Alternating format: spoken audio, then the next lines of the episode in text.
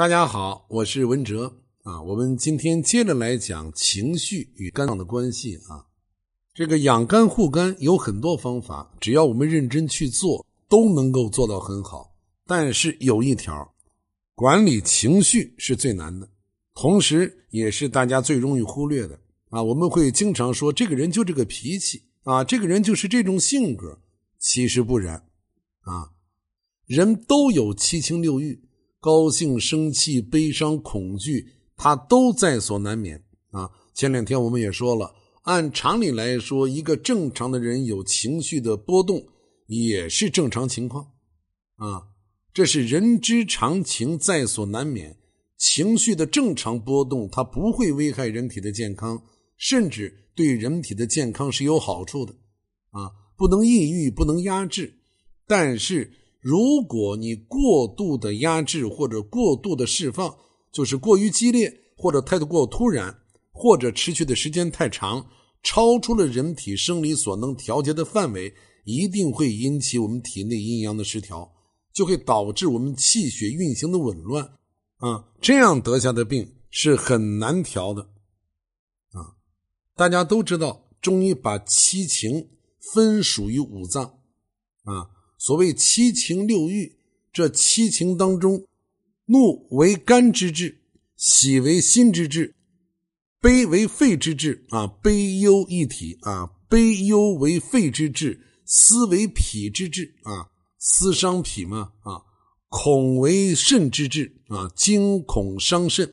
这就是大家非常熟悉的啊，怒伤肝，喜伤心，思伤脾，悲伤肺，恐伤肾。怒伤肝，就像《三国演义》里面诸葛亮三气周瑜，周瑜竟然因为生气而吐血身亡。啊，这个不是历史事实，但是这个作者他能够这样写，就是基于他对中医理论、对人体情志的了解。啊，就是他这样写下来，这样编纂下来。啊，诸葛亮三气周瑜，我们不会觉得唐突，我们觉得他讲的非常在理。这样的编写是符合中医理论的啊，包括我们看《红楼梦》，里面有很多内容，如果这个作者没有深厚的中医的底蕴，是写不出来的啊。我在前面的节目当中也讲过这个诸葛亮和司马懿的故事，对吧？诸葛亮三气周瑜，气死了大都督，实际上最后呢，他也是被司马懿气死的啊。起码司马懿穿上女人的衣服啊。在这个两军阵前扭捏作态啊，这个举动是引发诸葛亮病重而亡的一个诱因。中医认为，怒则气上，啊，意思是说，过度的愤怒会使肝气逆行上冲，血随气行。那你气逆行了，血当然也一起向上走。你看，所以人在发怒的时候，经常会感觉到胸口憋闷，气儿不顺啊。人太生气了，也会面红耳赤啊，有的人还会头晕脑胀，甚至昏厥吐血，这个都是暴怒伤肝的结果。嗯，这种面相我们是在现实生活当中常常见到，对吧？有人吵架啊，争论的是脸红脖子粗啊，面红耳赤，这都属于怒则气上。另外，我们在现实生活当中也会看到一些人呢，平时脸色是发青的啊，非常明显啊，尤其是一些大病初愈啊，刚刚出院的人，有一些人呢体质比较虚弱，脸色惨白，对吧？有一些人，你看他脸色是青的，不是白啊，脸色惨白说明缺血，脸色发青说明他的肝脏。已经受到了非常严重的损伤，啊，在人的七情六欲当中啊，其实不仅仅是怒伤肝，啊，其他的情绪也难免让肝受苦，比如恐伤肾。我们都知道肝肾同源呢，啊，肝藏血，肾藏精，精血相互滋生和转化，所以肾虚的人往往肝也不太好，啊，有这么一句话。我想大家可能也都听到过，叫“肝喜调达而勿抑郁”，意思是说肝脏疏泄通畅的话，气血就会调和，心情也会舒畅。如果肝脏疏泄失调，那气血就会不顺，气血不顺，人的心情当然就会很压抑。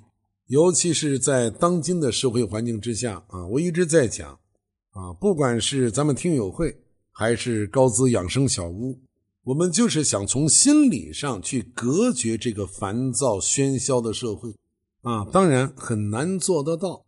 所谓人上一百，形形色色啊。我们几万听友、十几万听友以后会越来越多啊，新听友也会越来越多。大家接受康养乌托邦这个理念，它也需要一个过程。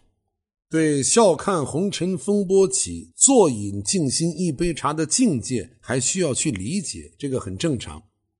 但是我们起码要知道，静养其心与我们每一个人的切身利益是有直接关系的啊。了解人的脾气秉性，调理人的情志，对于我们的身体是非常重要的啊！我们一说到控制情绪，我们对“控制”这两个字经常会产生一些误解，说控制就是压制，这是错误的。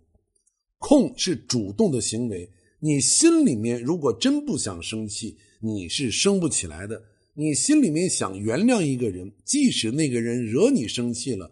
你能够控制得住，你能主动的调整，就说明你没有生气，或者说这个气对你伤害并不大。所以控制不是压制，控制是一种有效的宣泄啊，是宣泄的另外一种方法。我们身处红尘当中，难免会被红尘牵绊啊，为情所困，为钱所困啊，为人际关系所困，这个都是再正常不过的。我们只要记住七情六欲，不管哪一情哪一欲，它都有一个度啊，不可过度。我们居中即好啊，居中进可进，退可退，左右可以逢源啊。人就活这一辈子，我们何必去做情绪的奴隶呢？我们应该做的是情绪的主人。好，谢谢大家，我们明天。接着再聊。